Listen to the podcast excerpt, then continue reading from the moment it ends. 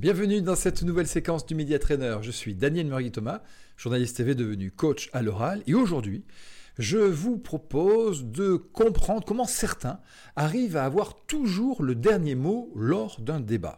Premier élément de réponse avec ces images. Monsieur Le Pen, franchement, est-ce que vous n'avez pas honte? Non, j'ai pas honte. Non. Mais Ça vous ne êtes aussi, mais pas. c'est décidément Non. une maladie Non, je vous que pose- toujours se Non, mais placer attendez, sur je le vous terrain pose de la, la charité, question. de la morale. Vous êtes un vendeur Pas de charité tout. professionnelle, Oui, monsieur Kouchner. Oui, absolument, mais avec notre argent.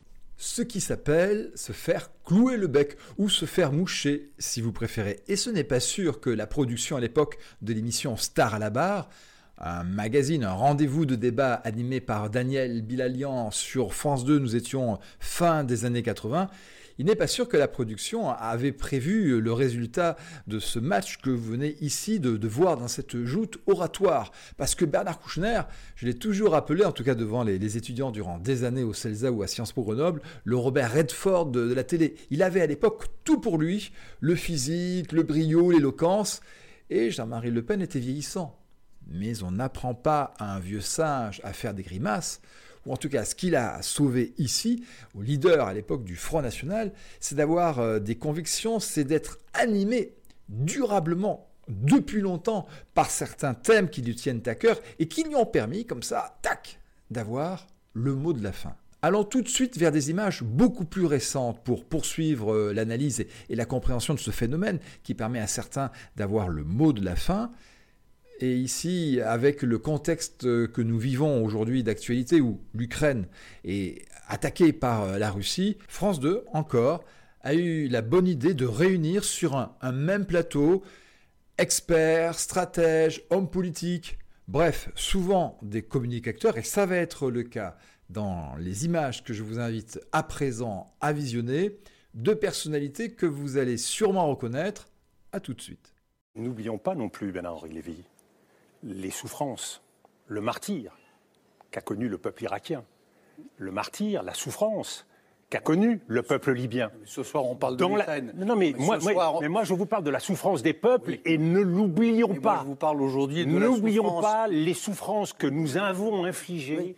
par des, interventions militaires sans issue. Moi, je vous parle des souffrances que, à cet instant même, l'armée de sûr. Poutine est en train Eh d'infliger ne les aggravons pas. aux civils d'Ukraine. La réponse militaire les aggravera, conduira, Vladimir Poutine à surenchérir dans une escalade militaire mais Vladimir Poutine surenchérit. sera toujours plus grande que la nôtre. La manière de procéder de Vladimir Poutine, c'est de surenchérir. Tant que Vladimir Poutine ne sent pas de résistance, vous le savez, il avance. Eh bien, la résistance ne doit pas se placer sur ce terrain-là. Nous avons d'autres moyens de l'atteindre. Et, je ne crois pas que la posture sur des plateaux de télévision soit la bonne réponse. Si le sujet n'était pas tragique d'échange entre ces deux grands communicateurs, ce serait pleinement savoureux. Parce que Bernard-Henri Lévy, il n'a pas vu venir le Scud. Et en fait, il se retrouve KO, comme précédemment dans l'extrait numéro 1, Bernard Kouchner euh, face à Jean-Marie Le Pen. Que faut-il en conclure? Que s'appeler Bernard vous met d'office en mauvaise posture sur un plateau télé? Non. C'est pas parce que hier Bernard Kouchner et aujourd'hui Bernard-Henri Lévy se font euh, renvoyer dans les cordes que s'appeler Bernard euh, est de mauvais augure, puisque si vous êtes des habitués de la chaîne, vous avez le souvenir d'il y a quelques semaines où j'ai consacré un, épisode de la séquence du Media Trainer à Bernard Tapie. Et s'il y en avait un avec lequel il était difficile d'avoir le dernier mot, c'était bien Nanar. Donc, la réponse, elle doit être ailleurs. La clé, la clé, elle est sûrement en écoutant la, trajectoire, euh, la vie, les différentes interviews d'un Bernard Tapie, d'un Jean-Marie Le Pen ou d'un Dominique de Villepin. Ces trois ont en point commun, ces trois personnages, ces trois communicateurs, d'avoir des, valeurs auxquelles ils croient, des idées qu'ils ont toujours défendues en, en toute situation. Et c'est ça qui est important. Si vous allez sur un plateau, simplement comme ça pour répondre à une invitation et adopter euh, une posture, tenir le rôle qui vous est demandé dans cette mise en scène qu'il y a entre différents communicateurs, vous allez vous planter. Si par contre vous êtes là pour euh, témoigner, pour incarner une fois de plus la même parole avec constance, vous allez gagner.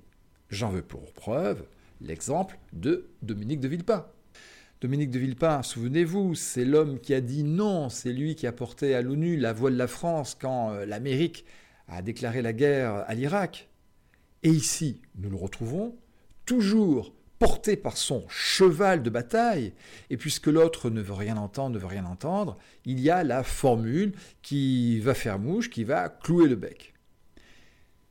La leçon est donc très simple. Si vous voulez vraiment avoir le dernier mot, il faut que derrière, il y ait chez vous une ossature. Il faut qu'il y ait une construction de pensée durable, ancienne, ce fameux cheval de bataille sur lequel j'interroge euh, mes clients lorsque je vais démarrer un accompagnement avec eux. Et de fait, vous pourrez vous prévaloir de ce modèle qui est le modèle HEC. Ça fait d'excellents clients dans les médias et au-delà, y compris en entreprise, lorsqu'ils prennent la parole. C'est-à-dire que sur un plateau télé, lorsque le sujet est fort, qu'il dépasse votre modeste personne, c'est vraiment pas la peine de la ramener. Donc, vous devez, pour le modèle HEC, H, faire preuve d'humilité. Et ce qui va être euh, important, suivant les situations, puisque étymologiquement cela va soulever les montagnes, c'est faire preuve d'enthousiasme, ou tout du moins euh, d'incarnation. Mais enthousiasme, ça colle avec le modèle HEC.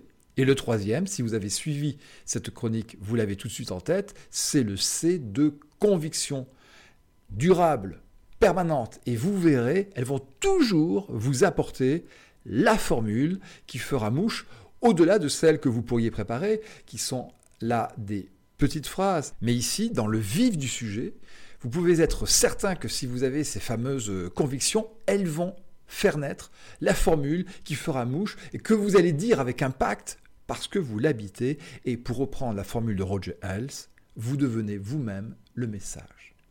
Voilà, cette séquence du Media Trainer est à présent terminée. Si elle vous a plu, je vous invite à la partager, à la liker, si ce n'est pas encore le cas, à vous abonner à ma chaîne. Et si vous voulez aller plus loin sur euh, les questions de média training ou de prise de parole en public, à découvrir par exemple les formations que je propose en ligne et dont les liens se trouvent dans les commentaires.